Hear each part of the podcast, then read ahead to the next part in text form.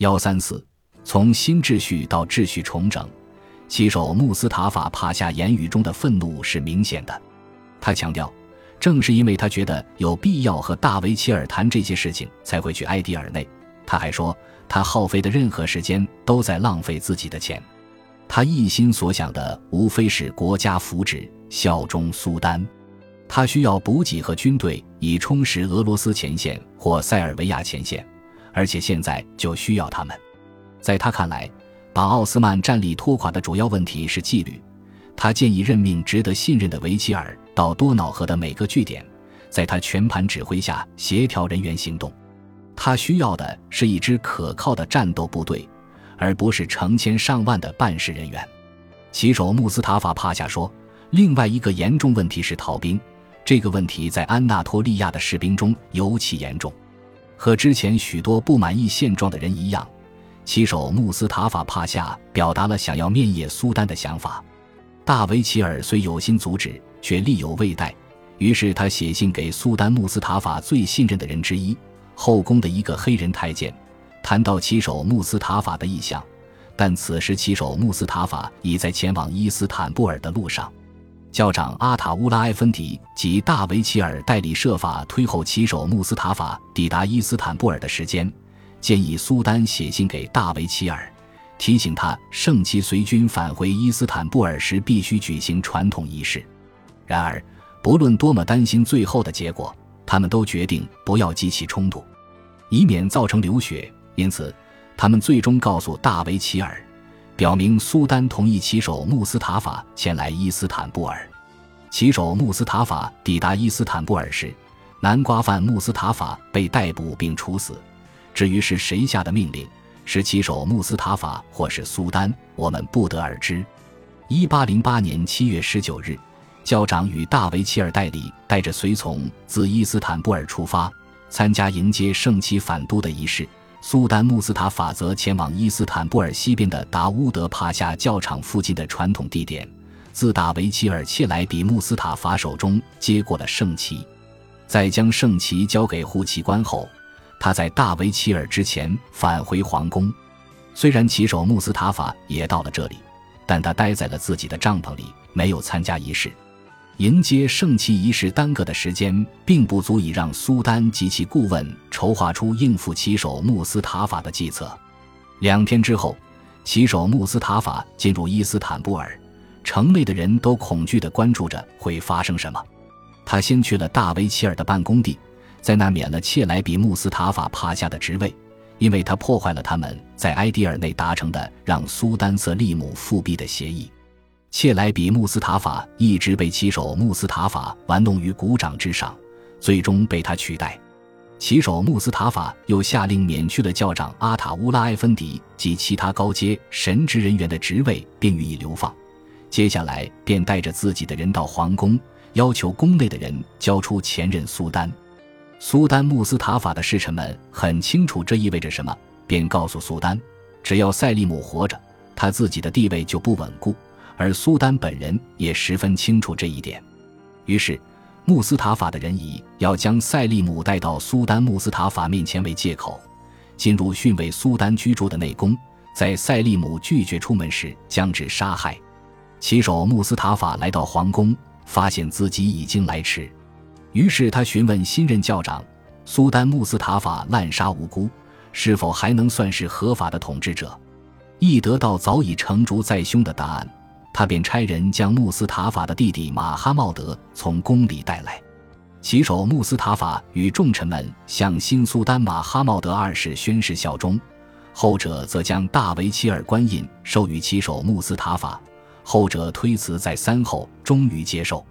所有参与杀害塞利姆的官员一律被处死，首级悬于宫门之外示众，并各附一版署名他们杀害苏丹瑟利姆。是教会与国家的叛徒。骑手穆斯塔法崛起的另一个受害者是塔亚尔马哈茂德帕夏。穆斯塔法在位期间，他短暂得势。苏丹穆斯塔法曾将他放逐到色雷斯，为久父任命他为瓦尔纳要塞司令。但苏丹穆斯塔法下台后不久，他就被处决。一八零八年七月二十八日，穆斯塔法四世突然退位。二十三岁的马哈茂德王子即位，震惊各界。马哈茂德全然孤立，没有任何天然同盟，纯粹是来到伊斯坦布尔，企图复辟塞利姆的旗手穆斯塔法手中的一颗棋子。马哈茂德即位两个月后，旗手穆斯塔法参加了一次不寻常的会议，中央政府大员齐聚，参与者包括苏丹各兵团指挥官、校长以及某些行省的显贵，总共二十五人。这二十五人通过商议，达成了一份有七项条款的协议，规定所有与会者必须效忠新苏丹，并承认大维齐尔为苏丹全权代表。只要他公正行使权力，与会者就会服从他。会议建议整顿禁卫军或伊斯坦布尔其他混乱源头，同意为军队提供兵源，满足国家财政需求。所有人宣誓将正当行事。保证约束未出席的同僚遵守规定，违者绝不宽待。在这些庄严的承诺之后，地方显贵们奖赏了自己一项权利，可以将自己的领土永远传给继承人。这是地方豪族公然试图正式摆脱伊斯坦布尔统治的表现。苏丹马哈茂德只能接受这个继承事实。签署协议的二十五个人当中，只有四个是地方显贵。他们本应是政府的伙伴，是权力的分享者，其他人都是中央政府的官员。马哈茂德根本无力阻止这些的发生。帝国现在还在跟俄罗斯打仗，本来应该和他站在同一阵线对抗地方豪族的政治人物，现在都签署了这份协议，他最终也只能在协议上加上自己的签名。然而，协议的原件已经不存在了。看来，苏丹马哈茂德在第一时间已经把它毁了。协议的文本仅存于当时的历史文献中。在签署协议的四个地方显贵中，有两个分别代表杰巴尔扎德及卡拉奥斯曼家族，这两人都是塞利姆新秩序的支持者。未参与签名的地方显贵包括艾奥尼亚的台佩莱纳的阿里帕夏，他向来爱和伊斯坦布尔的权威唱反调。他也不愿意旗手穆斯塔法帕夏确定未来他们与苏丹及彼此之间关系的基调。最终，协定并没有生效。仅仅几周后的一月十五日，骑手穆斯塔法在一次禁卫军叛乱中被杀。叛乱的起因是他准备建立一支新兵团，同时改组禁卫军，大幅减少他们的特权。禁卫军又试图使穆斯塔法四世复辟。但最终失败了。在纵火烧了重臣们的官邸之后，禁卫军向皇宫进发。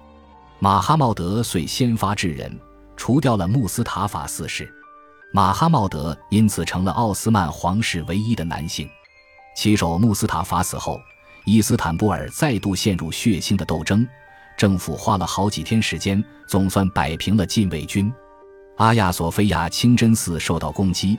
皇宫的供水也被切断，效忠马哈茂德的军队试图控制局面，大肆搜捕到处作乱的禁卫军。一旦抓捕，格杀勿论。据说禁卫军死亡五千人，皇家部队损失六百人。海军从金角湾炮轰禁卫军营区，造成重大损失，大火吞噬了大片市区。旗手穆斯塔法曾组织了一支新军队。几乎不加掩饰地仿制了苏丹瑟利姆的新秩序军，为了使禁卫军屈服，这支军队不得不解散。政府还杀掉了许多骑手穆斯塔法的亲信，另一些人则被流放至偏远地区。尽管伤亡惨重，禁卫军仍然苟延残喘，直到1826年才被废除。人们普遍认为这是马哈茂德在位时期最重大的决定。然而。他在位期间的法律与官僚改革开始的则要更早一些。后来，奥斯曼公共生活的秩序重整就是这些改革的逻辑结果与延续，其影响比塞利姆二世的改革更深远。这是一次以提升奥斯曼军事力量为主的改革。在塞利姆三世在位早期及之前，统治者试图零碎地接受异教徒的军备与训练方法进行改革。但这些改革根本不曾为奥斯曼带来他们想要的胜利。塞利姆新秩序的措施比较彻底，他认为这是创造一支现代化的、纪律严明的军队的第一步。之所以失败，关键在于他触及了奥斯曼认同的核心观点：军队特别是禁卫军对国家的持续存在极重要，这是这种认同感的基础之一。因为在破碎的领土中成就逊尼派伊斯兰广土众民的利器正是军队。现在政府要创立一支新的军队，其受重视的程度又胜过奥斯曼的传统部队，这对传统部队在社会上的特权地位构成了威胁。人多势众。喧闹的部队及民兵一直渴望分享禁卫军的特权，如今也深恐自己不可或缺的功能被取代。此外，由于这个时期奥斯曼经济下滑，和一般百姓一样，士兵的生计也受到影响，因此他们对塞利姆改革的痛恨也就变本加厉。在有权参与决策及权力在握的人中，支持塞利姆的改革的人少于反对者，也不令人意外。为了实现特定的目的，西方的武器无论对奥斯曼或他们的对手，无疑都是有用的利器。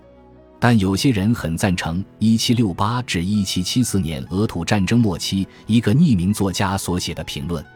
他问道：“异教徒们总说，奥斯曼的宗教热情使他们所向无敌，所以奥斯曼为什么非要求助于西方的军事方法不可？